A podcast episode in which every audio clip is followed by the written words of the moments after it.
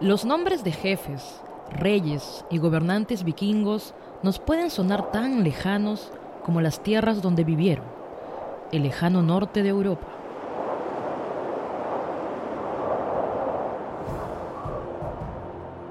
Sin embargo, uno de ellos se convirtió en leyenda gracias a su fuerza y sus conquistas.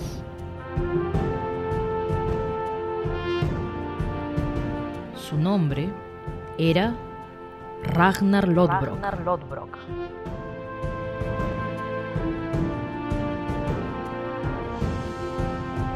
El intrépido Ragnar se hizo célebre a temprana edad, tras liberar a una joven llamada Thora, matando una enorme serpiente que la tenía prisionera.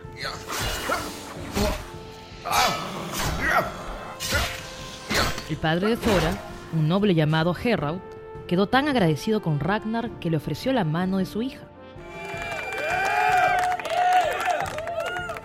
Así, Ragnar y Thora se convirtieron en reyes y tuvieron dos niños, Eirik y Agnar.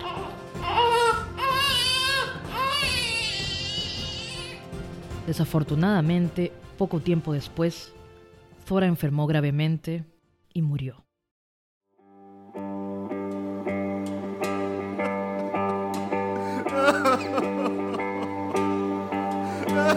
Sumamente apenado, Ragnar decidió dedicarse de lleno a sus conquistas y aventuras militares.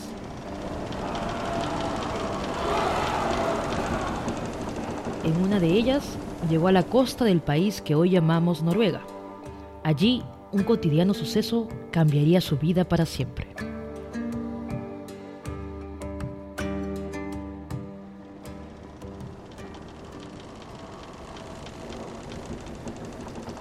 Mm, este pan está incomible.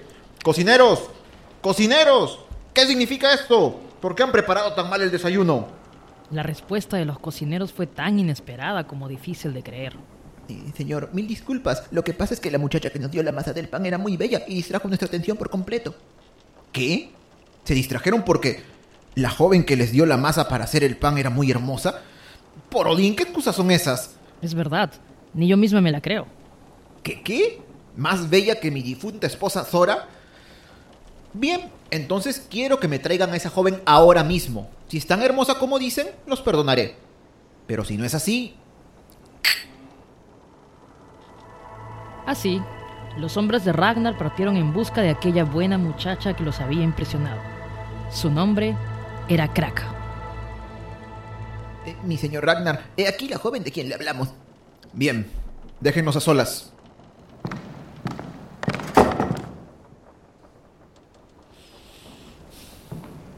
No temas, muchacha.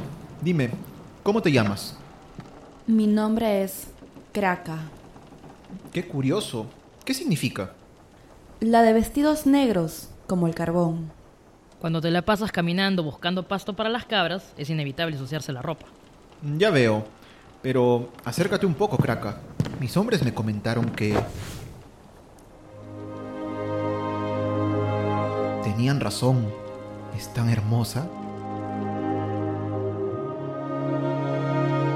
Así, Ragnar convenció a Kraka de que lo siguiera en su viaje de regreso. Pero no como simple acompañante, sino como su esposa. Fue de esta forma que la humilde muchacha se convirtió en reina.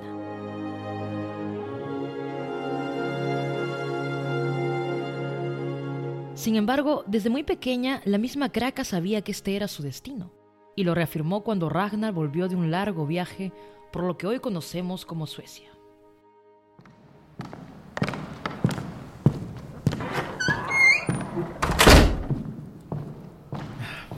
Cielo, ya estoy en casa. Ragnar, esposo mío, por fin regresaste. ¿Qué tal estuvo el viaje? ¿Qué novedades? Em, ¿Novedades? Pues em, en realidad no mucho, no hay mucho que contar. ¿Seguro? Eh, sí, seguro. Eh, querida esposa, ahora estoy muy cansado. Mejor que te parece si vamos a dormir, ya es tarde. Está bien, vamos a descansar. Pero mientras tanto, yo te voy a contar las novedades que tú no me quieres contar. ¿Ah? ¿Ah? Parece que no esperabas esto, Ragnar. La novedad es que quieres tomar como esposa a una princesa del reino que acabas de visitar. Yo, eh, yo, yo, pero, eh, eh, pe- pero, pero, ¿quién te lo ha dicho? Yo lo mato. No te exaltes, esposo. Tus hombres deben conservar la vida, porque ninguno de ellos me lo dijo. Solo te pido algo. El divorcio. No te comprometas con aquella princesa. Bueno, Edad Media. Sé que tus consejeros tienen recelo de mi origen, que es muy humilde. Es tiempo de que sepas algo. Cuando te casaste conmigo, no desposaste a una simple aldeana, sino a una noble. Fui criada por una pareja de campesinos, un par de ancianos egoístas. Me consideraban más a una esclava que una hija, pero eso fue porque ellos mataron a mi padre adoptivo cuando yo era una bebé. ¿Tu padre adoptivo? Sí, él me cuidó cuando mis verdaderos padres, el rey Sigurd y la reina Brynhild, murieron. ¿Qué? ¿La hija de un rey y una reina? Entonces, ¿también eres una princesa? Así es. Y mi verdadero nombre es Aslaug.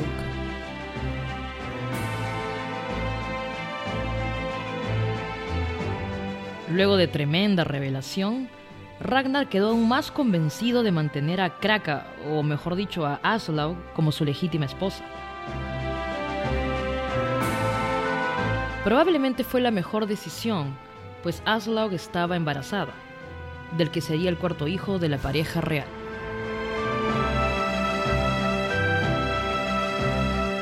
¿Qué tal amigos? ¿Cómo están? Bienvenidos a un nuevo episodio de la cuarta temporada de Por las Rutas de la Curiosidad. ¿Cómo estás Jorge? Que espero que hayas traído tus huesos el día de hoy.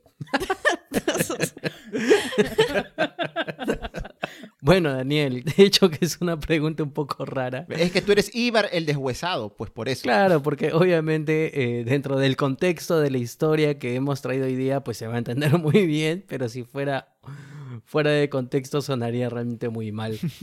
Pero bien, bien, hoy día vamos, les, les traemos una nueva historia sonorizada además y que nos va a servir a adentrarnos un poco en, en una temática que a partir de hoy por ahí que podemos irla desarrollando, que son los vikingos. Una temática que todavía se nos ha, ha sido ajena. Claro, y ponemos la canción de Eddie Herrera, ajena, un cachito, ahí está. Y bueno, nada, mi querido Ragnar, tú hoy día eres el protagonista Sí, sí, así es. de esta linda historia, como diría la canción también. Y a continuación vamos a presentar a la narradora de esta historia, que es Mariam. Bienvenida, Mariam. ¿Qué tal chicos? ¿Qué tal este Ragnar? ¿Qué tal sin huesitos? Este, ¿qué tal, ¿qué tal Joss? Este, bueno, acá muriéndome de frío como si estuviera en, en las tierras escandinavas. Estamos en ambiente, Sí, estamos, estamos en sí. ambiente, en realidad. Y, y bueno, y me alegra mucho que otra vez hayamos tenido la oportunidad de, de hablar de, de- de una nueva, eh, de un nuevo relato, de una nueva leyenda, de un personaje tan interesante como es, como es Ragnar. Y bueno, espero también que, que les guste el episodio de hoy y que disfruten de la sonorización. Yo estuve siendo saxo gramáticos eh, número 2, ¿no? Haciendo, haciéndole honor a, a este historiador danés que, que nos trajo parte del relato de, de Ragnar, ¿no? Así es, cuyo nombre no ha llegado hasta nuestros días, pero de todas maneras, ahí ha dejado mucho que pues nos ha servido para conocer un poco más acerca de la vida, las costumbres, lo que ocurrió, la historia de todos estos pueblos que vivieron muy muy al norte. Y también está con nosotros pues la protagonista de esta sonorización, cuya primera parte han escuchado ahora, y es nada más y nada menos que Jocelyn. ¿Cómo estás, mi querida Aslaug? Chicos, ¿qué tal? Buenas noches, buenos días, buenas tardes, dependiendo de la hora en la que están escuchando, acompañándose de nuestras voces. Eh, gracias por el pase, Ragnar. Bien, eh, contenta por este nuevo episodio. Muy interesante, de nuevo, una leyenda. Esta vez sí voy a formar parte de, de participar en este episodio, ya que la vez pasada no pude porque estaba de viaje, pero ahora sí, vamos con todo y y nada, eh, como estaba explicando Grammaticus, como estaba explicando Marian. Ta- También sé latín, ¿ah? básico, pero también. ¿no? Pero- Ajá, ah, ya, esa- wow. Ah, está bien, Aso, excelente. aso. Entonces, sí, nada, esperamos eh, dar la talla. Ha sido un tema muy refrescante de leer, la verdad. Así que, bueno, o sea, refrescante porque el tema es muy, muy interesante, pero de hecho, como decía, Sí. estamos No ambientados, es por lo hace demasiado bebiendo, no es frío, lo nos encontramos... bebiendo. No, no, no, de, no. de fresco, sí. Fa- Faltaba la hidromiel, pero... Ah, bueno. La hidromiel, Hidromiel. pues claro. la Tenemos pendiente el hidromiel. sí de hace mucho, mucho tiempo también nosotros, sí. Sí, Si alguien sabe dónde uno puede conseguir hidromiel acá en Sí, Lima, por favor, pues, el dato. que nos pase la voz porque lo necesitamos para, Seguir para calentar. La claro, pero por supuesto, por supuesto. Pero bueno, mientras que no haya hidromiel, hay cerveza, porque justo hablando un poco de la cerveza que la vez pasada hicimos un por las ramas de ello, Sí. la cerveza pues era bebida también ahí en, para los hombres del norte, las, las mujeres y hombres del norte. Este, pero claro, no es la cerveza que tomamos hoy día, sino era otra. Y bueno, de hecho que una de las primeras cosas que para eh, contarles un poco de- de lo que compone esta saga, que es el nombre de la misma, es Ragnar Calzas Peludas, primero tenemos que ubicarnos geográficamente, ¿dónde estamos? ¿Dónde estamos? ¿Dónde estamos? Para abrir nuestro Google Maps y ubicarnos rápidamente a ver dónde inicia esta bonita historia. Yo sé, yo sé dónde inicia esta bonita, sanguinaria a la vez historia. Vamos a tener que hablar acerca de el origen y el desarrollo de el mal llamado, como estábamos diciendo anteriormente, pueblo de los vikingos, ya que pues ellos, en el momento que ellos vivieron, no se llamaban a sí mismos ni se denominaban como vikingos. Esta es una denominación, un nombre que se le ha puesto a ellos ya con los años, los siglos posteriores, historiadores, etcétera, bueno, la historia no les ha hecho realmente un buen juicio a ellos y se les llaman vikingos, más obviamente como estaba diciendo, ellos no se denominan así. En fin, este grupo humano se desarrolló en los países que hoy serían Noruega, Suecia y Dinamarca y que originalmente nos podríamos referir a esta área como la península escandinava. Así es, el norte de Europa y justo en relación a lo que estábamos conversando hace un momento, ¿no? Porque ahí de repente se tomaban este tipo de bebidas en aquellas épocas, bueno, actualmente seguro, pero sobre todo en aquellas épocas como la cerveza, la hidromiel y no otras que hemos escuchado a lo largo de la historia como por ejemplo el vino. Lo que pasa es que como sabemos, pues mientras más al norte uno llega, el clima se va haciendo más frío, las condiciones agrícolas no son las mismas que en lugares con climas más cálidos, más templados, entonces esto hace pues que no se tengan algunos cultivos como los que podemos imaginar que hubo en otras partes de Europa, como la por ejemplo, que sirve para hacer el vino y otros tantos más. Acá se plantaban otro tipo de productos, granos, pero sabiendo que el clima era muy muy hostil y es parte en realidad de la geografía de todo este lugar, que es lo que actualmente conocemos como Escandinavia o los países que Jocelyn había mencionado. Es más o menos el contexto geográfico en el que nos encontramos. Un lugar en el que hace mucho frío, está más o menos alejado de lo que podría conocerse como la parte céntrica de Europa y donde además tenemos que contar pues que el mar juega un papel muy muy importante justamente para poder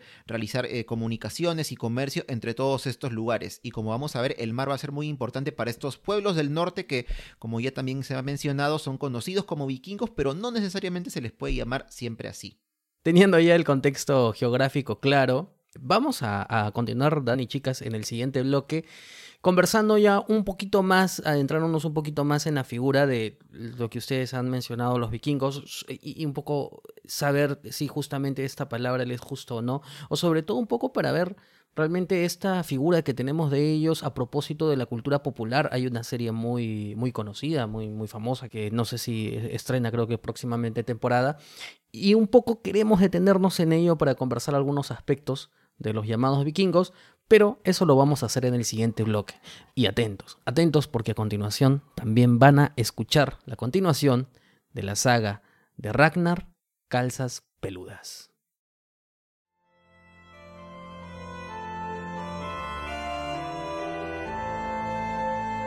Aslav y Ragnar habían consolidado su matrimonio, por lo que la promesa de nuestro héroe de casarse con aquella princesa extranjera quedó en nada. La familia real vivió tranquila durante un tiempo. El rey Ragnar, la reina Aslaug, sus cinco pequeños hijos y también Eirik y Agnar, los niños que Ragnar tuvo con Thora, su difunta esposa. Aslaug los había criado desde pequeños y los quería como si fuesen sus propios hijos. Pasaron así algunos años y el rey Einstein, padre de la mencionada princesa, estaba furioso con Ragnar, quien había incumplido su compromiso. Todo hacía indicar que una nueva guerra estaba en camino, y los jóvenes Eirik y Agnar no querían perder tiempo.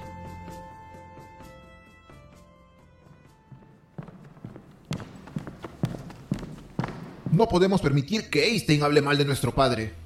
Claro que no. Juntemos tantos soldados como podamos y saquemos su reino.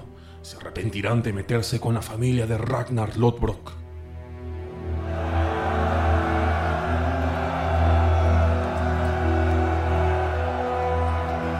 La osadía de Agnar y Eirik, sin embargo, no se reflejaría en el resultado de su expedición.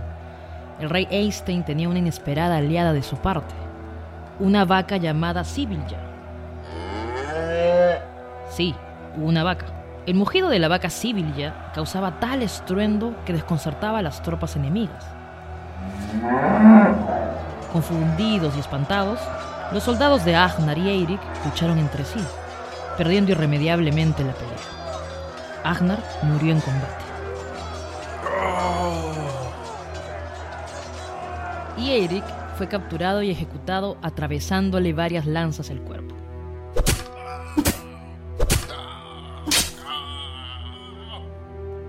La noticia llegó pronto al reino de Ragnar, quien se encontraba ausente, pues había acudido a una asamblea de reyes. Fue Aslaug entonces la primera en enterarse del trágico final de Eirik y Agnar. Madre, ¿qué noticias hay sobre la expedición de nuestros hermanos Eirik y Agnar? Su muerte. No, no es posible. Lo es, Ivar. Ellos murieron como verdaderos guerreros. No sería extraño que tú y tus otros hermanos quieran venganza. Sí, eso es lo que les pido. Vengan a sus hermanos mayores. Tendrán todo mi apoyo. Las tropas del rey Einstein son muy poderosas y tienen la ayuda de una vaca cuyo mugido confunde a los enemigos haciéndolos luchar entre sí. Madre, no lucharé contra ese tipo de magia. No, no hay forma de vencerla. Sospecho que no es lo que Aslaug quería escuchar como respuesta. Qué pena, hijo mío. Después de lo que has dicho, no serás considerado nunca un hombre importante. Madre, Parece que el hijo más joven de Ragnar tiene algo que decir. ¿Qué pasa, Sigurd? madre, estás afligida, pero en tres noches la expedición a Suecia estará lista. Y Einstein no gobernará si nos ayuda el filo de nuestras espadas. Vaya, parece que alguien heredó el don de profecía de su madre. Gracias, hijo, por querer cumplir mi voluntad. Pero mientras no tengamos el apoyo de tus hermanos, no podremos consumar la venganza. Madre, Parece que el discurso del joven Sigurd surtió efecto. el deseo de venganza es necesario, pero no es lo único que necesitaremos. Preparemos nuestros barcos y reclutemos soldados. No reparemos en gastos ni esfuerzos si queremos vengar a Eirik y Agnar.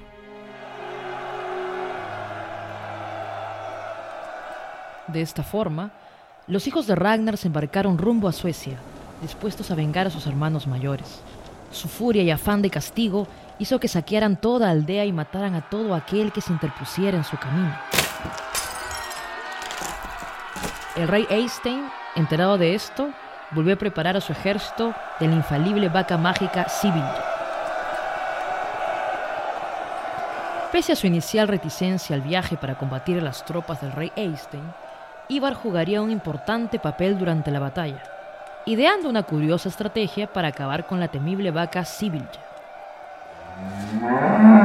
Ese es, oigo a lo lejos el mugido de esa maldita vaca. Soldados, hagan tanto ruido como puedan con sus armas. Que no se escuche, que no se escuche el mugido de la vaca. ¿Será suficiente para detener el arma secreta del rey Eystein? Ustedes, traigan el arco más grande que encuentren. Y cuando la vaca esté lo suficientemente cerca, cárguenme y láncenme con todas sus fuerzas para caer sobre ella. El plan de Ivar parecía sencillo, disparar a los ojos de la vaca y luego caer sobre ella con todas sus fuerzas para matarla.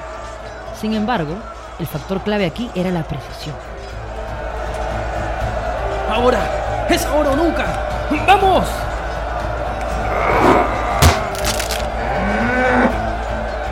Lo logramos, lo logramos. Esa maldita vaca mágica está muerta. ¡Vamos, soldados! ¡La batalla es nuestra! El ejército local resistió aún durante unas horas, pero sin su mejor aliada nada pudieron hacer contra las tropas de Ibar y sus hermanos, sedientos de venganza. Fueron finalmente derrotados y el mismo rey Eystein murió en el campo de batalla. La venganza se ha consumado, hermano. Así es, Sigurd. Pero, ¿sabes? No quiero quedarme más tiempo en este país.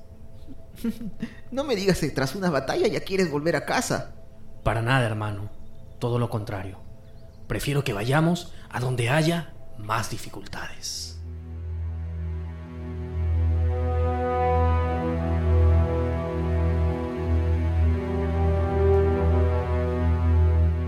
Como acabamos de escuchar, no solamente Ragnar era un guerrero muy valiente, muy temido, sino también sus hijos fueron parte de ello. Ahora, Ragnar Lodbrok o Ragnar Calzas Peludas. Mariam, ¿cuál es el verdadero nombre? ¿Qué significa? ¿Por qué? Porque claro, uno escucha Ragnar Lodbrok y suena pues realmente una cosa vikinga, escandinava, fuerte, ¿no? Pero Ragnar Calzas oh. Peludas, claro, ¿no? Ragnar Calzas Peludas te suena como una caricatura, ¿no? ¿Qué, qué significa esto? ¿Qué ha pasado acá?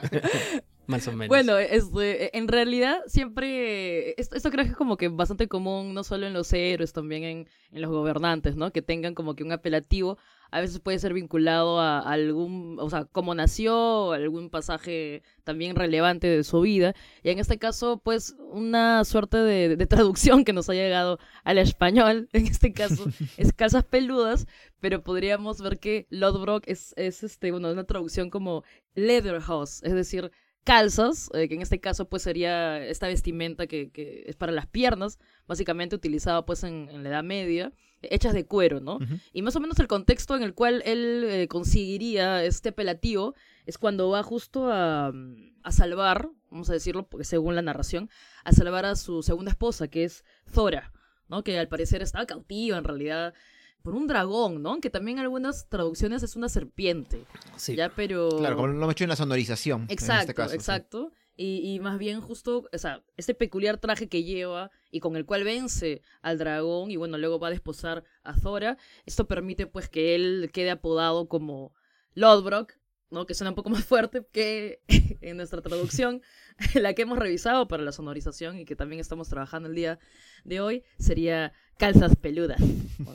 ah, y bueno, espérate, que aprovechando, aprovechando también quería este, comentar una, una cosilla, lo que ustedes estaban diciendo hace, hace un ratito, justo ya que estamos hablando del, del Lodbrok y todo esto, es que en realidad, este, de acuerdo a la traducción, de acuerdo a la recopilación, también podemos encontrar a Ragnar como Regner o como Regnar, ¿no? También a Lodbrok como Lodbrok, ¿no? Entonces, en realidad, este, eso depende mucho de, la fuente finalmente que eh, la adaptación, la interpretación, la traducción que uno, que uno esté este, revisando, ¿no? Mm, sí, en realidad muchas de estas fuentes entiendo que son las que nos han dado estas características con las cuales asociamos y estudiamos estos pueblos del norte o nórdicos que son conocidos como vikingos, aunque justo en este bloque, Jorge y chicas, vamos a ver que no necesariamente tenemos que llamarlos de esta manera, ¿no? Hay un curioso ahí mm, eh, debate o investigaciones al respecto que van a definir justamente cuál es el nombre con el que podríamos llamar o con el que ellos mismos se denominaban estos pueblos que muchas veces le llamamos simplemente vikingos, ¿no?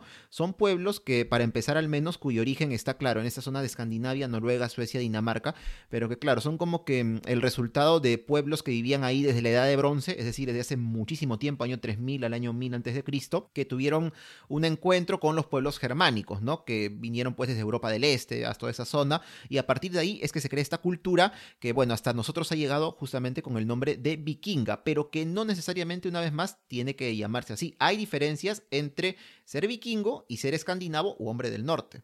Claro, ese es un poco, creo que lo último que acabas de decir es el punto sobre el que debemos de centrarnos, ¿no? Es decir, cuando escuchemos hablar de vikingos, no es que toda la población sea vikinga, no es como los francos, vamos, ¿no?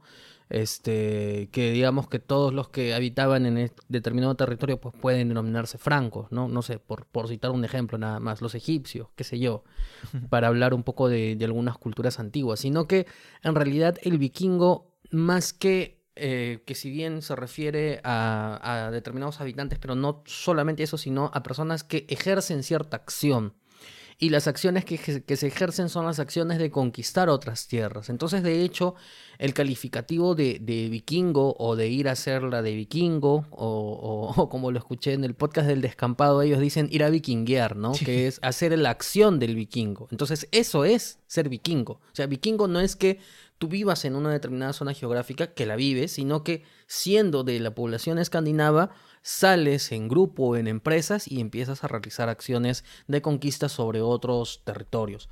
Obviamente que la historia vikinga en sí misma es una historia amplia que más o menos ocurre en aproximadamente 300 años, creo un poquito más, en el que empiezan a realizar algunas expediciones eh, muy importantes sobre determinadas zonas de Europa. Y claro, muchas de las historias que recogemos de ellos son historias bueno, parte de las sagas, por ejemplo, que hoy día tenemos, pero también tengamos en cuenta de que eh, muchas de estas invasiones se hacían sobre pueblos ya cristianos y se hicieron eh, sobre templos en sí mismo, pues barriendo con todo, ¿no? Barriendo con los monjes que se quedaban ahí, o sea, los asesinaban, los, se robaban todo el oro que había que robarse. Obviamente que esas acciones sí eh, estuvieron presentes, pero claro, hablar ya sobre lo concreto es una historia absolutamente llena de matices y, realmente muy interesantes. Su presencia se extendió, por ejemplo, hasta el Imperio Romano de Oriente, Imperio Bizantino, que puede llamarse, dependiendo cómo, cómo lo querramos ver, porque para ellos seguían siendo Roma aunque por términos o por temas de, de un poco de orden histórico le, le, llamamos Imperio Bizantino, y se quedaron incluso a ser una especie de guardia personal del propio emperador, eh, eran los... Los varegos. Los varegos, claro. La guardia varega creo que se llamaba. Ahí está. Hasta el final se quedaron. qué, qué, qué heroico, ¿no? Qué bonito, qué romántico. Es que era parte también como que de la forma en la que ellos habían sido entrenados parte de, la, de su cultura, que era el de ser legales a las personas o a los señores que ellos le estaban sirviendo como guardias. Entonces, por eso también eran conocidos por su lealtad. Claro que en realidad es, esa lealtad este, era, digamos, bastante no sé cómo decirlo, o sea, es una lealtad en realidad entre los que se consideraban parte de, de la cultura eh, que compartían la cultura, porque por ejemplo, este Jorge acaba de mencionar algo muy importante y creo que al menos cuando trabajamos en historia y los que quieren leer sobre historia siempre eh, se recomienda, nosotros hacemos un análisis de fuentes muy importante y es el caso del término vikingo, ¿no? Que básicamente termina siendo asociado a, a, pillaje, básicamente, ¿no? Asaltos. Entonces, este, y, principalmente es esto porque los vikingos han saltado, digamos, a la posteridad porque son crónicas básicamente, como decía Jorge, pues de, de, monjes este, cristianos, ¿no? Y en realidad este, se ha dicho pues que los vikingos eh, lo, lo, que solieron pues asolar estos templos y sobre todo atacar a cristianos con prácticas poco ortodoxas, como se puede decir, es porque básicamente ellos no, no identificaban a la religión cristiana como la religión ancestral que, que, tenían ellos y que básicamente, y esto es lo interesante de cuando uno, bueno, sea que haya visto la serie, sea que hayas eh, ha tenido algún acercamiento a un poco de la cultura eh, nórdica y la religión sobre todo, está muy ligada a, los dioses, está muy ligado incluso al tema este, de la regeneración del tiempo, de los ciclos, de, la épica, de la, mítica. Entonces, en realidad, no estoy justificando para nada la, destrucción y el ataque a los cristianos, pero hay que entender que es una crónica desde un cristiano que ha sido atacado entonces, siempre hay que hacer una crítica de, las fuentes, no solo que en realidad creo que em, es un poco más mainstream vender a los vikingos de esa manera, simplificarlos a, al, menos, eh, según algunos autores, a netamente asaltantes, dejando de lado, como mencionaba también Dani, de que se dedicaron al comercio, de que también tuvieron contacto, obviamente, con otras eh, civilizaciones, y sobre todo, que creo que es lo último que se ha traído, al menos se ha reivindicado de los vikingos, se está estudiando mucho, es el tema de la navegación, por ejemplo, ¿no? Pero, pero de ahí el resto de los vikingos eran, eran simplemente, pues, este, no te quiero decir simplemente tampoco, se dedicaban a, sus granjas, ¿no? Se dedicaban a actividades agrícolas, muchos de ellos en realidad, pero muchos de ellos sí se animaron, pues, al tema de la navegación y sobre todo, este, bueno, a, a conquistar otros territorios, ¿no? Yo creo que, por ejemplo, si hacemos una reflexión, mientras estaba leyendo todos los eh, archivos, eh, textos, etcétera, que, que, hemos venido compartiendo, si, si me pongo a ver la perspectiva en la que los vikingos podían estar viendo el mundo desde entonces, ellos qué encontraban? Iban a distintos lugares y encontraban estos lugares como sagrados para los cristianos que no tenían ninguna defensa porque ellos pensaban, ¿quién se va a atrever a venir a robar a estos lugares que son tan sagrados? Nadie, nadie en su sano juicio va a venir a hacerlo, pero los vikingos aprovechaban estas situaciones porque como no tenían ninguna defensa, entraban, Eso. robaban fácilmente, luego lo llevaban, lo vendían y entonces ellos, obviamente, todos los relatos que tenemos, bueno, como estaban diciendo, las crónicas que hay, son básicamente de los enemigos de los vikingos escribiendo su punto de vista de cómo ellos los percibían a ellos. No, o de, o de las víctimas, Claro. ¿no? Este, que al fin y al cabo lo que te da es una visión, ¿no? Porque hay un éxito en los vikingos, es ese pragmatismo de saber elegir cuáles son los puntos de ataque, ¿no? O sea, a diferencia de otras sociedades que eran un poco más grandilocuentes y que querían pues combatir con sociedades igual a igual y se planteaban eh, pues eh, batallas importantísimas y trascendentales. Lo que ellos decían era, muy bien, ¿cuál es la zona que me es más provechosa de atacar y de pillar? Entonces, obviamente que, como dice Jocelyn, eh, las zonas que estaban menos protegidas, pues eran mucho más interesantes. Mucho más interesantes lo atacaban y tenías una, una tasa de éxito realmente muy alta. Decir que para ellos también era eh, realmente importante el prestigio, el prestigio propio, que era una de las cuestiones más importantes que se tenían entonces. Entonces, eh, esto va emparentado con la lealtad, esto va emparentado con la palabra que ellos tenían empeñada, esto va emparentado con las empresas que realizaban y sobre todo con la actitud hacia la vida.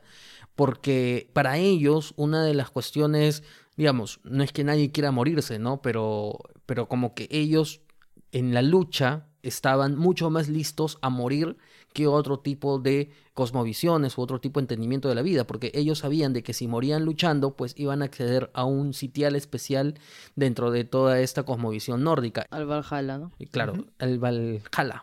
Y eso ya de por sí te da un sitio especial y una actitud distinta hacia lo que, hacia lo que corresponde, ¿no? Y bueno, en realidad quedarnos a hablar de los vikingos pues es realmente sumamente amplio, ¿no? Yo solamente quisiera cerrar un poco hablando de que a diferencia de otras sociedades, aquí hay una de las cosas que más me llamó la atención era de que sí había cierta movilidad en cuanto a sus sectores sociales. Ellos tenían tres, tres estamentos sociales claramente diferenciados, que eran los Jarls, que era la aristocracia, los Karls, que era la clase baja, y los Thralls, que eran los esclavos. Y en realidad, tanto de parte de la aristocracia, o sea, dentro de los Harts y los Cards, era un poco más de, no digo de suerte, pero podía serlo también. O sea, va dependiendo de la empresa que tú emprendas. Y si tu empresa era exitosa y tú conseguías suficientes riquezas, pues podías tranquilamente subir a un estamento un poco más alto. De repente no ser aristócrata, pero estar en una especie de clase media alta dentro de la propia sociedad y ser terrateniente, empezar a tener tierras, qué sé yo. Y quienes sí tenían recursos, pero por ahí hacían alguna empresa que les iba mal, algún pillaje que les iba mal, pues tranquilamente podría terminar teniendo nada y perdiéndolo todo, ¿no? Entonces, esa es una de las cosas que me parecen más interesantes y, y otras respecto que pues a ellos se los pinta pues como personas que su, su, su biotipo pues era puro, muy, muy por encima, ¿no? Eran pues personas de dos metros, no sé, metro noventa, qué sé yo, pero lo real es que sí, sí y no, ¿no? Sí ¿Cómo es eso? tenían un biotipo mm, más eh, imponente que los europeos de aquel entonces. Los europeos de aquel entonces pues estaban pues sobre el metro sesenta, metro, metro cincuenta y ellos estaban sobre el metro, metro setenta, metro setenta y cinco. Entonces no es que eran unos gigantes, pero claro, eh, estaban un poquito más y, es sumamente interesante además por, por la zona en la que ellos viven. Es una zona muy agreste, ¿no? O sea, realmente cómo ellos entendían esa vida en una zona tan difícil de vivir, propiamente dicho. Pero bueno, es algo realmente muy, muy interesante. Así es, muchas de las características de los vikingos nos daría para hablar uf, un programa entero y quizás más, pero bueno, todavía no vamos a adentrarnos en ello y más bien para el siguiente bloque vamos a hablar ya un poco más acerca de la figura de Ragnar Lodbrok en sí mismo, que tanto de histórico o de literario tiene, lo vamos a ver ahora, pero también los dejamos con la tercera parte de la sonorización que hemos preparado para ustedes.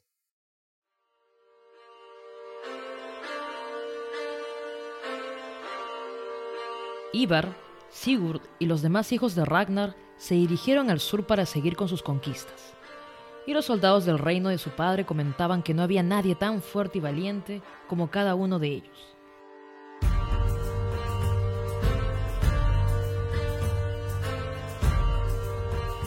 Al escuchar esto, el ya no tan joven rey Ragnar empezó a maquinar qué gloriosa hazaña podía lograr de tal forma que nadie pudiese olvidarla, como en los viejos tiempos.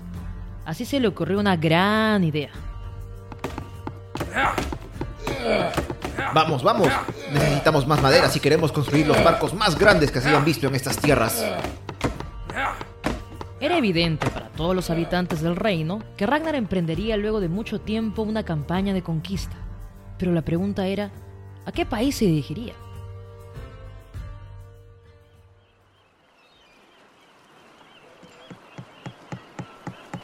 Amado esposo, finalmente me contarás a dónde pretendes llegar con estos tremendos barcos.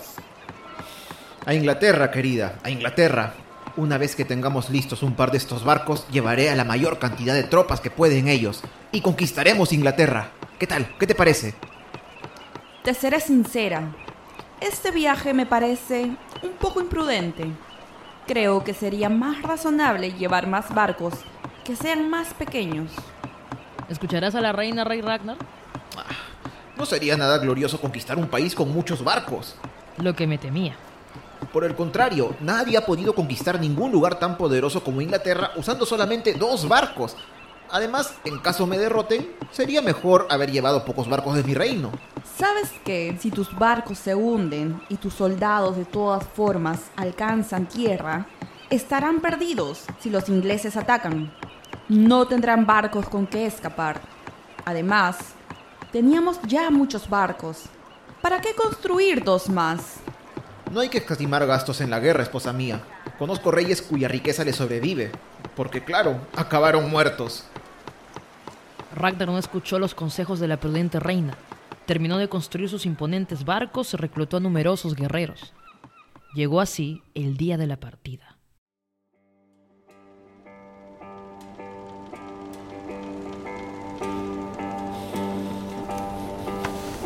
Hasta pronto, querida. Aconseja bien a los muchachos. Amado esposo, antes de que te vayas, quiero regalarte esto. Oh, una camisa. No es una camisa cualquiera. Mientras la uses, no podrás ser herido ni te dañará ninguna espada. Adiós, querido. Cuídate mucho.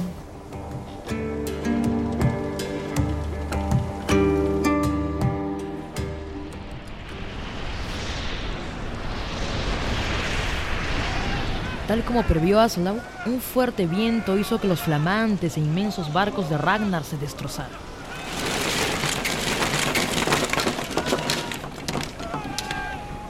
Afortunadamente para nuestro héroe, tanto él como sus tropas llegaron a tierra casi ilesos. Pese al percance, Ragnar y sus hombres conquistaron todas las aldeas, ciudades y castillos que encontraron a su paso. En aquel tiempo, Inglaterra no era una nación unificada, sino que su territorio se asentaban diversos reinos. Uno de ellos, en donde Ragnar había desembarcado, era el reino de Northumbria, gobernado por el rey Ela, quien conocía muy bien no solo a Ragnar, sino a sus intrépidos e impulsivos hijos.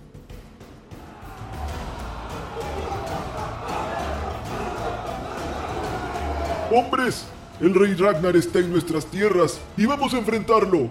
Si vencemos en esta batalla, no lo ataquen, porque si Ragnar cae en la lucha, nunca nos liberaremos de sus hijos, que buscarán venganza contra nosotros. Vamos, muchachos, a la carga. Ragnar luchó valientemente como en sus mejores épocas, pero se encontraba en franca inferioridad numérica, por lo que sus tropas fueron cayendo gradualmente.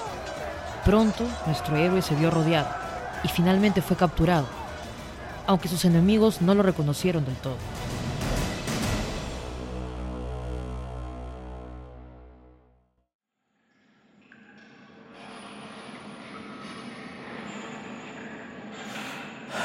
Vamos, habla. Dinos fuerte cómo te llamas. Es inútil, Majestad. Llevamos interrogándolo una hora y no suelta palabra. Este hombre correrá un mayor peligro si no quiere decirnos quién es. Al foso de las serpientes con él, por tiempo indefinido.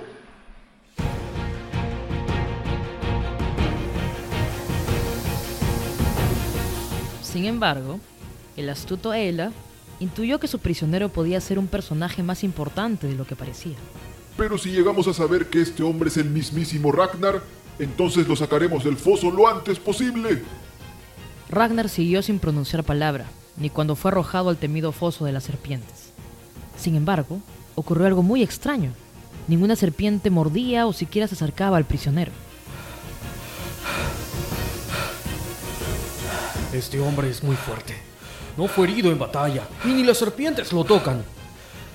Tienes razón. Ya sé, quítenle la camisa que lleva puesta. O no, parece que hallaron el secreto.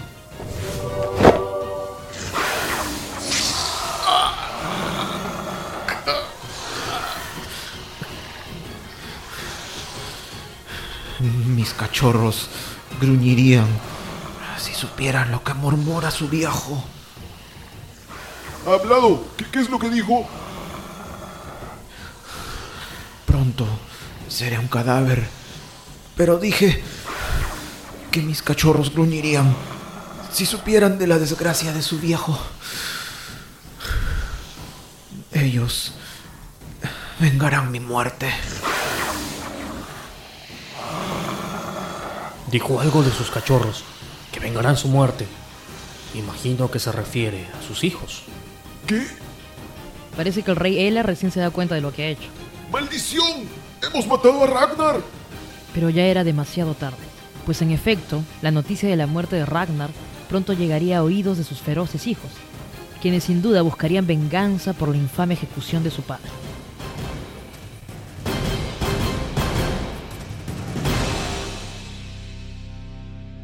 Bastante curioso porque acabamos de escuchar la sonorización correspondiente a la muerte de Ragnar. Y justo cuando muere es que vamos a empezar a hablar un poco más de él. Así que, bueno, como hemos dicho, ¿no? Eh, Ragnar fue una figura, sobre todo literaria, pero que tiene ciertos visos de historicidad. Y para ello, Mariam, tenemos que comentar un poco acerca de una de las principales fuentes que hablan acerca de Ragnar en sí mismo, ¿no? De Ragnar Lodbrok. Y es justamente hablar de Saxo. No del Saxo guarochirano, la gualina esa, no, sino de Saxo Grammaticus. A ver, Mariam, coméntanos un poquito de eso. Eh, bueno, este Saxo Grammaticus es porque, porque finalmente eh, relata en latín, ¿no? De ahí es donde va a tener también su apelativo. Pero Saxo Grammaticus, eh, bueno, pasa a la posteridad por ser un historiador danés principalmente, ¿no? Y, y, la obra que nos trae a Ragnar, así como otros personajes, porque el trabajo que hace Saxo es bastante voluminoso. En realidad creo que son cerca de 16 volúmenes en donde tiene toda una fase de los reyes legendarios, hasta incluso, o sea, si mal no recuerdo, creo que comienza con el rey Dan y finaliza con la conquista de, Canuto IV, ¿no? Que justo hablamos la vez pasada también de Canuto, ¿recuerdas? Sí, sí, sí. Entonces, este, esta obra voluminosa finalmente es una, bueno, es, un es el primer trabajo relevante sobre la historia de Dinamarca y también viene a ser la contribución danesa a la literatura universal, porque como les decía, toda la primera parte son estos reyes eh, legendarios, pero también comienzan a aparecer algunos personajes eh, que están vinculados, por ejemplo, con, con, el asentamiento de, bueno, los conocidos vikingos, ¿no? Entre comillas, en territorio de lo que actualmente es Gran Bretaña, ¿no? Eh, bueno, es una fuente escrita en latín, ya, este, Gesta Danorum es el nombre, que la traducción sería Historia de los daneses. Creo que más o menos es del siglo XII, ¿no? Por ahí he encontrado una datación que sería 1185. Y, y bueno, lo, lo, último que quería mencionar, como para que más adelante también nos animemos o para que se animen también los ruteros, es que esta obra finalmente, por toda la, eh, por toda la cuenta de las genealogías y los reyes también que, que nos muestra, este, aquí también eh, lo que pasa es que para Saxo poder hacer esta larga obra se ayudó de diferentes leyendas, diferentes sagas, diferentes relatos islandeses, ¿no? Y creo que hay uno que todos conocemos, aunque no lo crean, todos lo conocemos, y es la leyenda de Hamlet, que luego, bueno, se, se, piensa que fue la fuente de inspiración de Hamlet de Shakespeare, Mm, y que también, ya que estamos hablando de, de vikingos, y más adelante también lo haremos, el, el hombre del norte también, ¿no? Este, alerta spoiler, trata sobre la leyenda de Hamlet, ¿ya? Así que vayan a verla, en realidad es súper, súper, súper, súper interesante cómo, cómo luego de tanto tiempo pueden aparecer estos personajes con sus valores y cómo nos pueden también eh, llevar pues, a recrear un poco más de, de- de la historia, ¿no? Entonces creo que eh, ahora nos quedaría más bien un poco hablar de, de finalmente este, este Ragnar que está como que un pie entre la leyenda y un, pre- un pie en- entre la historia, ¿no? Sí, bueno, solo para cerrar justo, justo el tema de Saxo Grammaticus, porque uno diría, historiador danés y se llamó Saxo Grammaticus, en realidad, este, lamentablemente ni siquiera se ha conocido el nombre real de este señor historiador que escribió sobre Ragnar y otros reyes más. Saxo Grammaticus es su, su apodo, su alias, su chapa, como quieran llamarlo. En realidad viene justamente del latín que él hablaba, que entendemos que no era muy común aquel entonces ver que una persona de estas tierras hablara latín, claro, y viene justamente de sajón de la gramática o sajón sabio. Entonces esto traducido a latín más o menos, que no conozco mucho como Marian, pero es Saxo Grammaticus. Por eso ha pasado la historia justamente con este apelativo, que no es su nombre. Y bueno, como habíamos dicho, justamente él es la fuente, o una de las fuentes que se tiene para poder empezar a hablar acerca de la historia de Ragnar creo que hablar de Ragnar actualmente, creo que muchas personas también pueden animarse a ver un poco sobre Ragnar, porque creo que, como lo, también lo comentamos en algún momento los cuatro conversando, este, creo que es el momento en el cual, creo que los últimos 10 años, ¿no? No sé si más atrás, es el momento en el cual los vikingos se han vuelto pues bastante mainstream están en series, películas, videojuegos y por ejemplo, pues esta serie que muchos eh, han visto o hemos visto, este, Vikingos, gira en torno a, Ragnar, ¿no? Este, y también como que como que nos deja algunas preguntas, ¿no? Hace un rato decíamos pues que, que todavía queda duda si en realidad Ragnar fue una figura eh, histórica real, porque hay algunos autores que finalmente, como les decía, o sea, si quieren buscar un Ragnar histórico, tendrían que relacionarlo con estas incursiones vikingas, por ejemplo, en la región de Northumbria, ¿no? Lo que sería más o menos el, el este de, lo que es este Gran Bretaña, ¿no? Eh, más o menos pues en el siglo VIII, ¿no? Si queremos hablar, a su rato también ustedes lo mencionaron, de todas estas incursiones de pueblos eh, nórdicos a, diferentes partes de Europa, ¿no? Incluso también hay otra referencia, ¿no? Otros estudios también que más bien su personaje estaría inspirado en Regineri, ¿no? Regineri, que he visto también que lo traducen de otra manera, que más bien es un guerrero que sirve pues a la corte del rey Horik de, Dinamarca, cerca del siglo IX más o menos, ¿no? Este, también encontramos pues este, en los anales de Santen que dicen sobre Ragnar que saqueaba a los cristianos y los lugares santos, justo haciendo referencia a lo que mencionaba Jocelyn hace un rato, ¿no? Y más bien decían que este Ragnar habría fallecido también en el siglo IX, cerca al 845, ¿no? Bueno, como castigo divino por, por su sacrilegio, ¿no? De haber atacado estos lugares santos, ¿no? Entonces, en realidad, este, como les decía, no, es que sea forzado, sino que depende de la fuente que uno lea, hay muchos que, que buscan, ¿no? O sea, si finalmente se hizo pues toda una, una saga sobre Ragnar, definitivamente tiene que haber un personaje histórico. Por eso eh, acabo de mencionar al menos algunos estudios que, que, tratan de buscarlo, ¿no? De identificarlo en el siglo IX con estos, con estas incursiones, este, más llamadas vikingas, ¿no? Bueno, no sé, ¿ustedes qué opinan sobre, sobre eso, no? Finalmente, ¿qué consideran eh, sobre Ragnar? Porque también hay otras sagas ¿no? Aparte de la que hemos revisado de Casas Peludas, también son las llamadas, creo, sagas de los tiempos antiguos, creo, ¿no? Donde también, no sé si, si, han escuchado algo al respecto, se han visto algo también de otras sagas donde puede aparecer Ragnar, estamos hablando de sagas y sagas, pero... Y no es, y no es Cherry, ¿no? Para cierta cadena de tiendas, no, no, no. por, lo que yo, por lo que yo había estado leyendo, de hecho, el, la saga de Casas Peludas pertenecía al tipo de sagas, porque creo que las sagas se clasifican en tres eh, fases, las sagas antiguas, las sagas contemporáneas.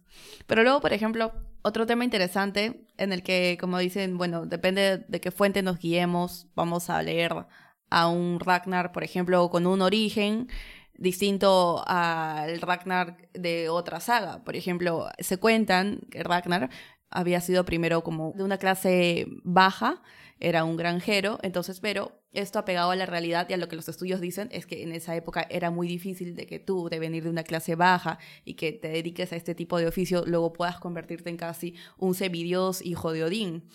Entonces, este, lo que por ejemplo Grammaticus dice sobre el origen de, Ragnar es de que él era, em, sería hijo de Sigurd Ring Ranperson y a qué familia pertenecían ellos, eran descendientes de, el nombre es este, es un poquito largo, Ingling. Claro, es la primera dinastía danesa, la de reyes. Exacto, que es una dinastía muy antigua, es, como dice este Dani es una de las dinastías más antiguas este, danesas y más importantes también. Y su madre también fue eh, hija de Gandalf Alfgeirson, que era un soberano de los reinos Alvein y Vingulmark.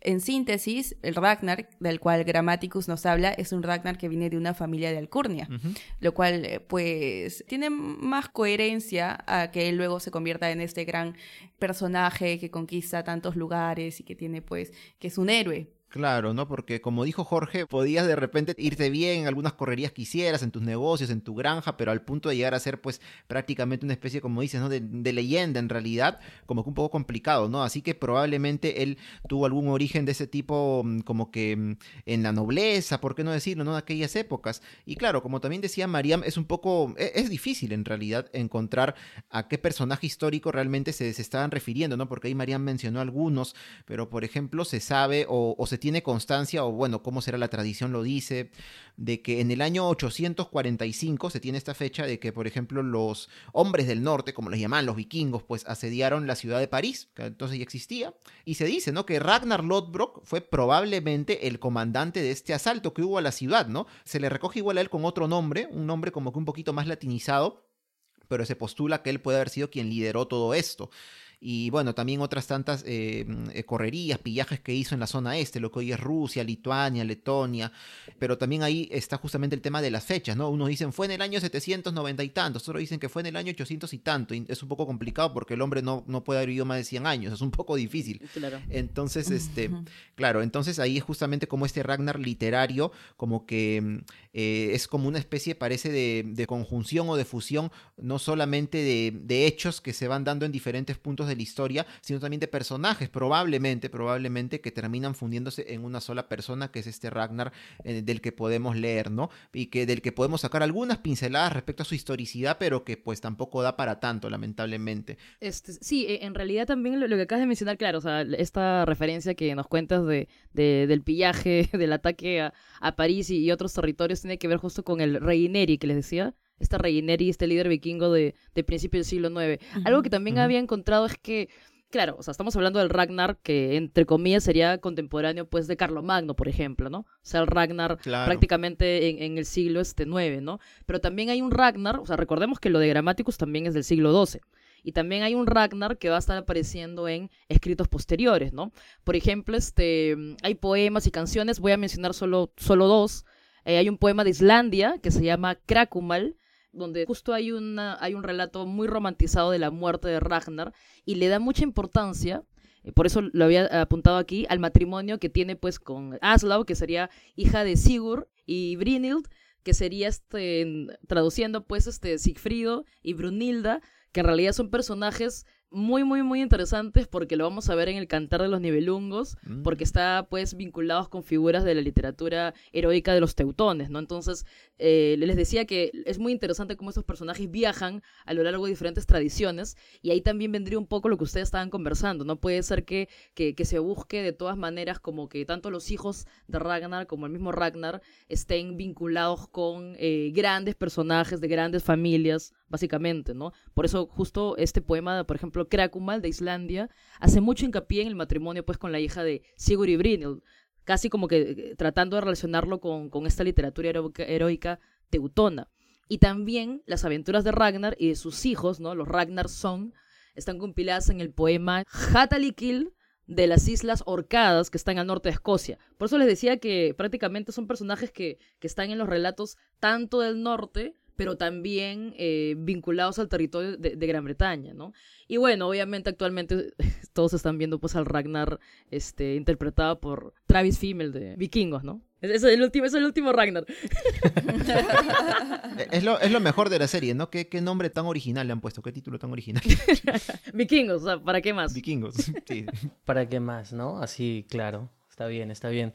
De hecho, lo que aquí recogemos es que sí, pues, ¿no? Como muchas de estas historias es interesante porque puede recogerse, eh, es decir, eh, eh, tiene este, mm, este espíritu épico en el que cuentas estas grandes hazañas, pero que realmente hay que saber ver o tratar de intentar, digamos, para quienes lo han estudiado, cuáles son los puntos que sí son reales y cuáles son los puntos alegóricos que, son más bien representativos o simbólicos. Pero de hecho hay, hay un punto interesante, ¿no? Porque muchas de estas sagas escritas durante este tiempo, eh, en algún momento pudieron haberse pensado de que en realidad eran construcciones ficticias, pero posteriormente, cuando han sido llevadas a la realidad, lo que se ha visto es que sí han guardado una fidelidad muy interesante. Por ejemplo, las sagas que hablan sobre invasiones vikingas o expediciones propiamente dicha a tierras norteamericanas, lo cual es algo sumamente interesante y, siempre nos va a llamar la atención, además, esta capacidad pues navegante de, de los vikingos para, digamos, si ya eran buenos en el territorio en el que estaban, un territorio sumamente frío, eh, ya eh, cuando se expanden o, cuando van en búsqueda de expediciones y terminan asentándose este, o llegando a tierras norteamericanas, pues desafortunadamente no hay vestigios o no lo sabremos hasta que no haya algún descubrimiento arqueológico de por medio, pero quién sabe qué tan hasta el sur llegaron. Lo cierto es de que además de Ragnar en sí mismo, hay otros personajes que también participan en esta saga de Ragnar Lockblock, que, que son pues lo, los hijos, los Ragnar son. Los Ragnarcitos. Los, Ragnar los cachorros, Ajá, tal este, cual. como, como en algún momento los va, los va a llamar también el propio Ragnar. Y entre ellos hay un personaje que a mí me llama la atención, no porque lo esté interpretando, sino porque, ya, ya, pues, ya, pues. me llama la atención sobre todo su nombre, ¿no? Que es Ivar, el, el llamado el deshuesado. Y es curioso, ¿no? Porque cuando, cuando leemos la saga, la explicación que le dan a esta especie de cualidad o que, que tiene de salud es de por qué el propio Ragnar consuma el matrimonio el mismo día en el que se casa. Porque para ellos su esposa le había dicho, espérate hasta el tercer día y después del tercer día pues ya todo lo que quieras, ¿no? Pero Ragnar estaba un poquito apurado este, y le dijo, no, hoy tiene que ser. Y hoy fue, o bueno, ese día fue y al final Ivar salió con esta cualidad. Pero Ivar eh, realmente tenía aptitudes que en la propia saga se dan cuenta, sobre todo esta capacidad de, estrategia, ¿no? Este líder en el que se convierte y las decisiones que va a ir tomando, porque al fin y al cabo la venganza que se llega a consumar es eh, justamente gracias a su inventiva. De todas formas, solamente para terminar con respecto a Ivar, se ha querido buscar razones históricas justamente hacia, hacia este sobrenombre, hacia este ese mote que tenía del deshuesado. Y hay dos vertientes, ¿no? Una tanto que refiere de que efectivamente podría haber tenido un problema de salud, digamos, estamos hablando del Ibar histórico, en el que habría tenido una especie de parálisis de la cintura para abajo eh, o un problema de articulaciones y, y un tema así que lo convertía en una persona frágil de salud, pero que tenía unas aptitudes interesantes.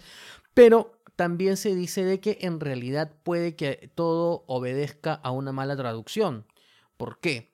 Porque en realidad él fue una persona cruel, ¿no? Y por ser persona cruel, a él se le conocía como el odiado, que en latín, a falta de que alguien nos corrija, se le llama exosus. Y por ahí que alguien tradujo erróneamente ese exosus en ex osos, porque ex osos quiere decir sin huesos. Entonces, quién sabe, todo esto no es lo suficientemente claro, así que quizás esa sea la explicación. Ajá, bueno, tratando de salvar al personaje ahí, Jorge, pero para que vean que no era deshuesado, sino odiado. No sé qué es peor, pero, pero en fin, ¿no? Justamente al respecto, ¿no? A esta capacidad que tiene Ibar, la vamos a ver no en el siguiente bloque, sino en la siguiente parte de la sonorización, para que más o menos entendamos cómo es que termina la historia de Ragnar Lodbrok. Porque claro, él ya murió, como hemos visto, ejecutado cruelmente, se supone, en un pozo de serpientes, pero sus hijos todavía van a continuar su legado. Así que vamos a escuchar qué ocurre con ellos.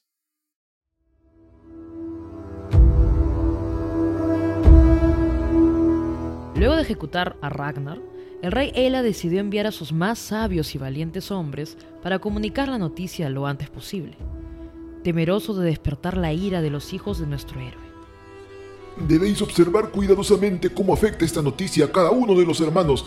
Sean muy cautelosos.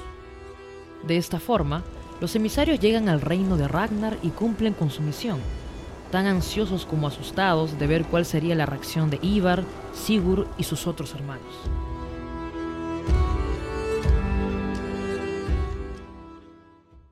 Han asesinado a nuestro padre y de la manera más humillante posible. Creo que la mejor forma de empezar nuestra venganza es matando a estos emisarios. No, no será así. ¿Qué, qué- qué dices, hermano? ¿Otra vez sin ganas de pelear, Ivar? Dije que no será así, que los emisarios se vayan en paz Y si necesitan algo para su viaje, que nos lo digan y nosotros se lo daremos. Vaya, vaya, hoy estamos generosos. Pero, Ibar, No hay más discusión, Sigurd. Soy el hermano mayor. Que se cumpla lo que ordeno. Tras la partida de los enviados del rey Ela, y pese a la extraña decisión de Ivar, Sigurd y sus hermanos empezaron a tramar su plan de venganza, aunque esto no sería tan fácil. comprendo que no hayas querido matar a los emisarios de Ela, pero ¿no querer cobrar venganza por lo que le hicieron a nuestro padre? Por Odín, ¿qué rayos te pasa, Ivar? No tomaré parte en ninguna guerra o venganza, porque a nuestro padre Ragnar le fue tan mal como temía nuestra madre. Preparó mal su campaña desde un inicio y no tenía ninguna causa real de disputa contra el rey Ela. Frecuencia pasa que, si un hombre planea un proyecto injusto y soberbio, cae a tierra con deshonor. Wow, siempre imparcial, nunca parcial. Es más, yo aceptaría una compensación por parte del rey Ela si me lo ofreciese. ¿Qué? Hemos guerreado en muchas partes de Europa, hemos matado hombres, arrasado ciudades, ¿y ahora no haremos nada? Seremos el reír del reino si no hacemos lo correcto, que es vengar a nuestro padre. Ah, bueno, bueno. Está bien. Partiré con ustedes al reino de Ela, pero enviaré solamente un barco y nada más. Que conste que todo esto me parece un absurdo. Así, los hermanos reunieron tropas y se hicieron a la mar una vez más. Aunque esta vez no reclutaron tantos soldados como hubiesen querido gracias a la inexplicable reticencia a cobrar venganza por parte de Ivar. De todas formas, tocaba enfrentarse a los experimentados soldados del rey Ela. Ahí están. Son los hijos de Ragnar y sus hombres. ¡Al ataque, soldados! La batalla fue una carnicería, pues el ejército de Ela superaba largamente en cantidad al de los hijos de Ragnar. Como se esperaba, Ivar no participó de la lucha. Pero la decisión que tomó tras la derrota dejó aún más perplejos a sus hermanos. ¿Qué has dicho? Ivar, has perdido la cabeza.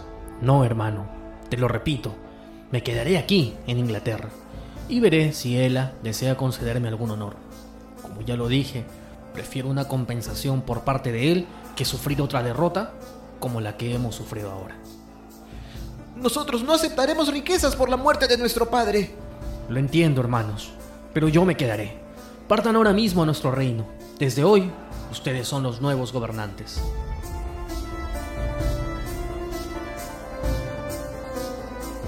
Sigurd, sus hermanos y los pocos sobrevivientes de la batalla partieron de regreso a casa. Mientras tanto, Ivar partió al encuentro del impredecible rey Ela.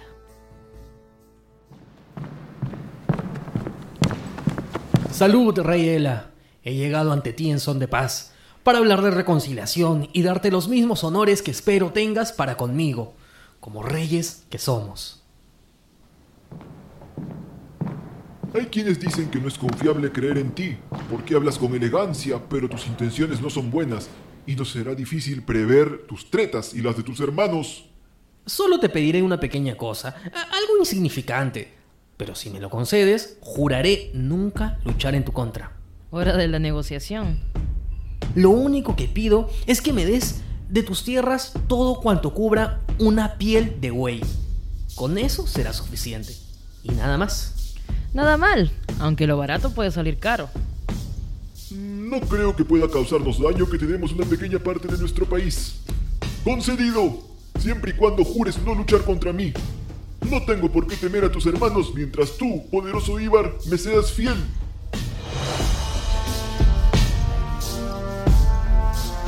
Con su solicitud concedida, Ivar buscó la piel del buey más grande y viejo que pudo encontrar. La humedeció y estiró tres veces. Y luego hizo cortarla en tiras lo más delgadas posibles y finalmente hizo lo mismo con la parte exterior. Con esto, la piel extendida resultó tan ancha y larga que nadie podía creerlo. Ibar la extendió sobre un campo, cubriendo un espacio tan grande que en él cabrían tranquilamente una ciudad con sus respectivas murallas.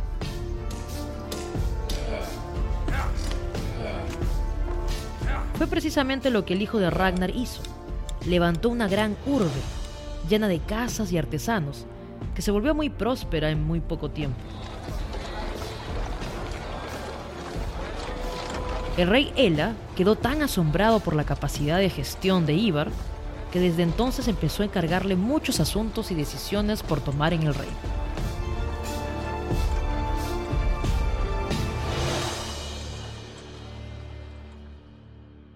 Ya bien asentado en tierras británicas, Ibar envió emisarios al reino de sus hermanos solicitando apoyo monetario. Sigurd y los demás quedaron sorprendidos, pero lograron entender entre líneas el mensaje de su hermano mayor. Así, enviaron tanto dinero como pudieron. Presintieron que Ibar le daría un muy buen uso. Amigos míos, sé que el invierno suele ser duro en estas tierras. Las cosechas son malas y nuestro ganado sucumbe al hambre y al frío. Como soy un hombre generoso, permítanme regalarles oro, mucho oro. Oro con el que daréis de comer a vuestras familias. Pero a cambio, solo les pido algo muy sencillo. Su lealtad a toda costa. El plan a largo plazo de Ibar poco a poco iba tomando forma. Habiendo ganado la fidelidad de miles de ingleses, envió nuevamente emisarios al reino de sus hermanos, con un mensaje mucho más contundente. Hermanos, Ibar se ha hecho muy poderoso en Inglaterra. Tiene muchos hombres a su total disposición. Nos pide reclutar un gran ejército para asolar el reino de Ela. Vamos, a reclutar soldados. Ahora sí, es hora de vengar la muerte de nuestro padre Ragnar. Rápidamente, los hijos de Ragnar conformaron un ejército y una armada que pronto alcanzaron las costas británicas.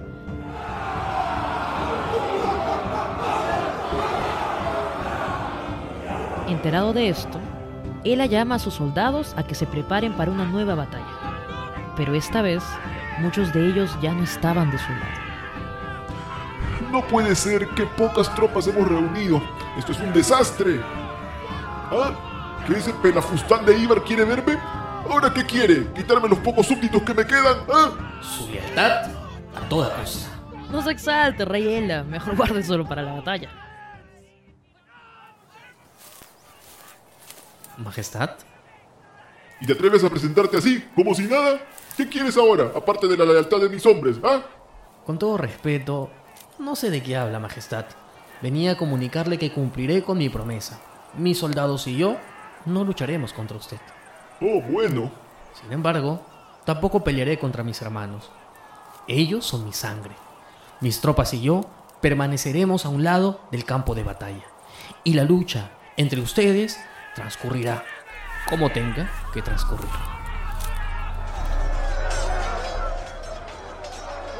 Los hijos de Ragnar, excepto Ivar, lucharon duramente en una batalla que fue tan larga como violenta. Finalmente, los locales fueron vencidos. El rey Ela huyó junto con algunos fieles soldados, pero pronto fue capturado.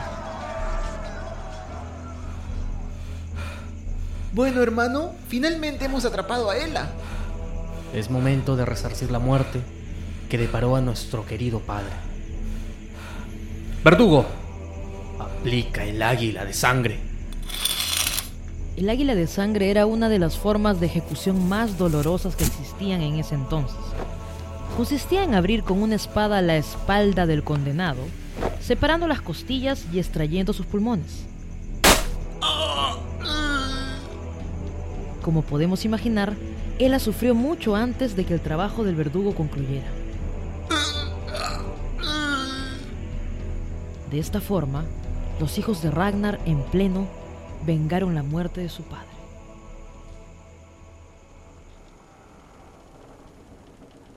Pasaron algunos días hasta que Sigurd y los otros hijos de Ragnar decidieron volver a su país.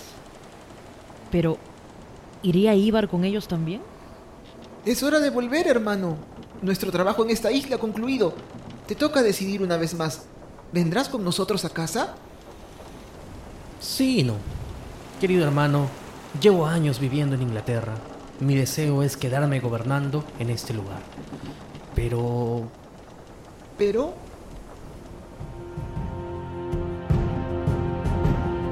pero quiero que este reino se integre al que heredamos de nuestro padre, el poderoso Ragnar Lothbrok. Sus hijos unidos pudimos vengar su muerte. Del mismo modo, sus hijos unidos, como debemos estar, mantendremos y expandiremos su legado para que nadie olvide nunca sus hazañas. Así, los hijos de Ragnar expandieron todavía más sus conquistas. Ivar se quedó gobernando Inglaterra hasta el día de su muerte. Fue de esta forma que el legado de Ragnar Lodbrok se mantuvo durante mucho tiempo a través de sus hijos, herederos de la fuerza, resolución y osadía que caracterizaron a aquel pueblo cuyo recuerdo quedó grabado en la historia para siempre. Los vikingos.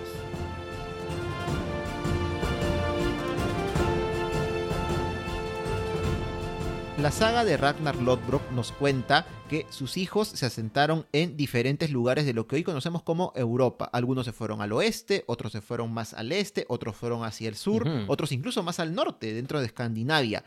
Pero más o menos es algo que nos deja entrever cuál fue el legado que en la saga deja Ragnar a través de sus hijos, pero al mismo tiempo nos bosqueja un poco el hecho de la expansión que tuvo la cultura eh, llamada vikinga, ¿no? O de los hombres del norte. En este caso, no necesariamente este, solo por las guerras y los pillajes que hicieron, sino también a través de la navegación, en lo que fueron, pero tremendos navegantes, bueno, también en el tema del comercio, porque parte de esta navegación ellos la hacían justamente para encontrar rutas comerciales, no únicamente con el afán de pillar y asaltar. Ellos por eso es que llegaron hasta Constantinopla en su momento, por, por empezar a decir algo, ¿no? De los lugares en los que se terminaron asentando algunos de ellos. Entonces es interesante, ¿no? Ver cómo, si bien a los eh, hombres del norte o vikingos los este, circunscribimos a veces mucho esta zona, ¿no? Dinamarca, Noruega, Suecia, en realidad pues vemos que en esta época, y durante un tiempo relativamente corto es cierto, pero sí es cierto que también llegaron a muchos lugares de Europa, ¿no? Sí, y por ejemplo, sería importante mencionar de qué país, más o menos, o sea, de la actualidad ahora, podemos eh, decir que ellos llegaron, pero relacionándolo con, con los países que nosotros conocemos ahora. Por ejemplo, los noruegos llegaron a Escocia, Islandia, Irlanda y Groenlandia. Los daneses llegan a Inglaterra y Francia. Los suecos llegaron al este y fundaron la Federación de Rus de Kiev. Lo que el antecesor de Rusia. Ajá, lo que unificó a los estados modernos de Rusia, Ucrania y Bielorrusia.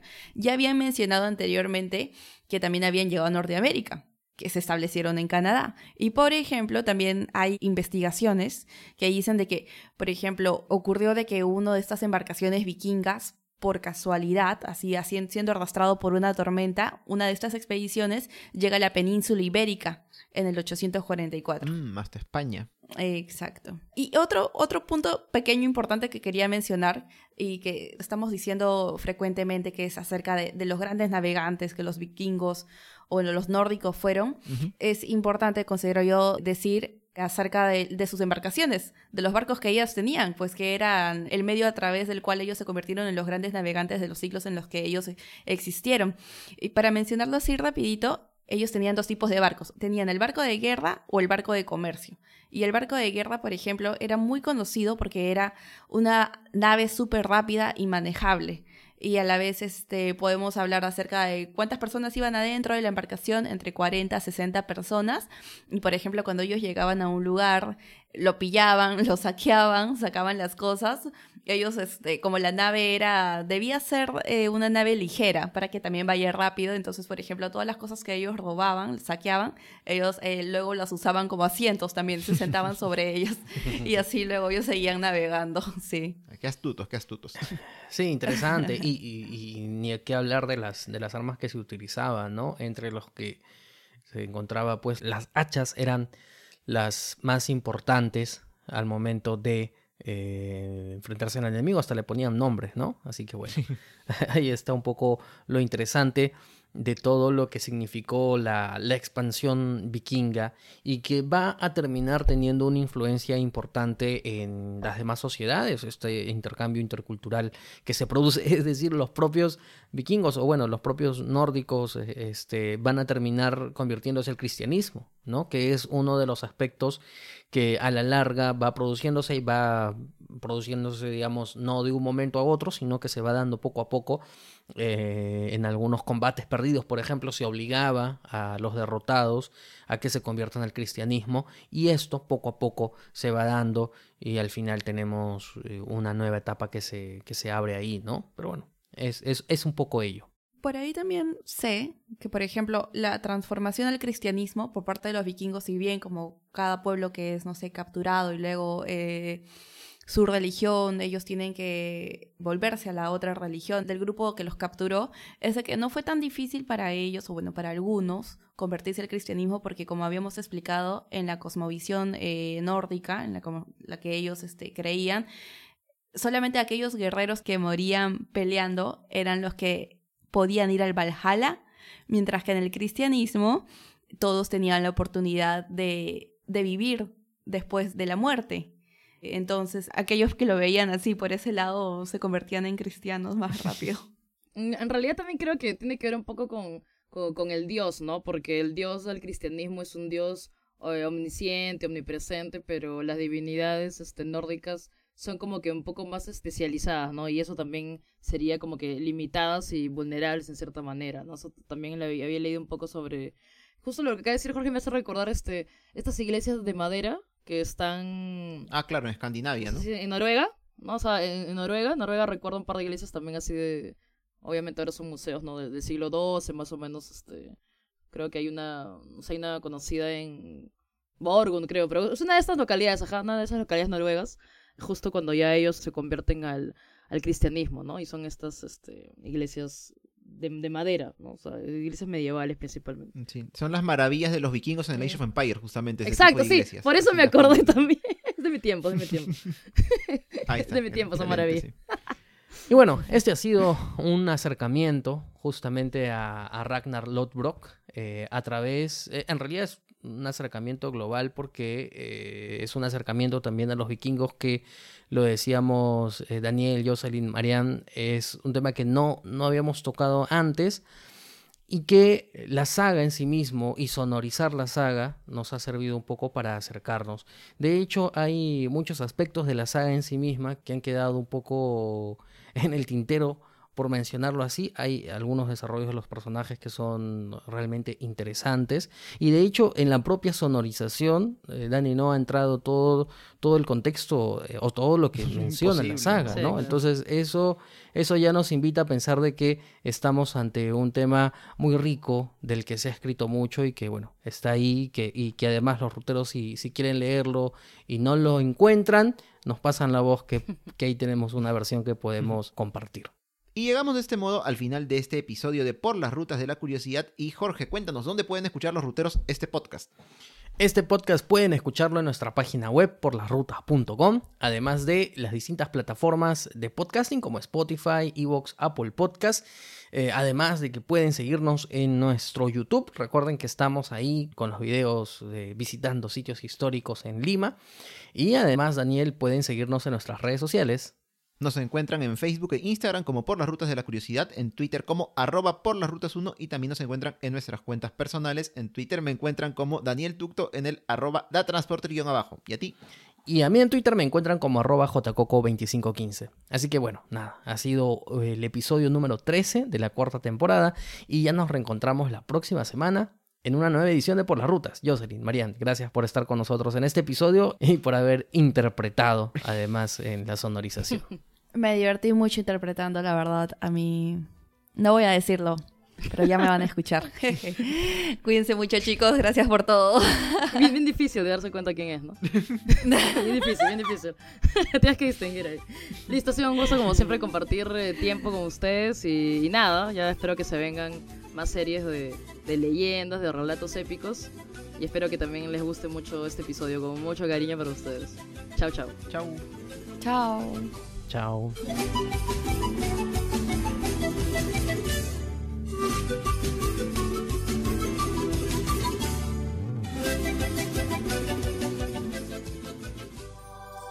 Este podcast es producido por El Taller de la Curiosidad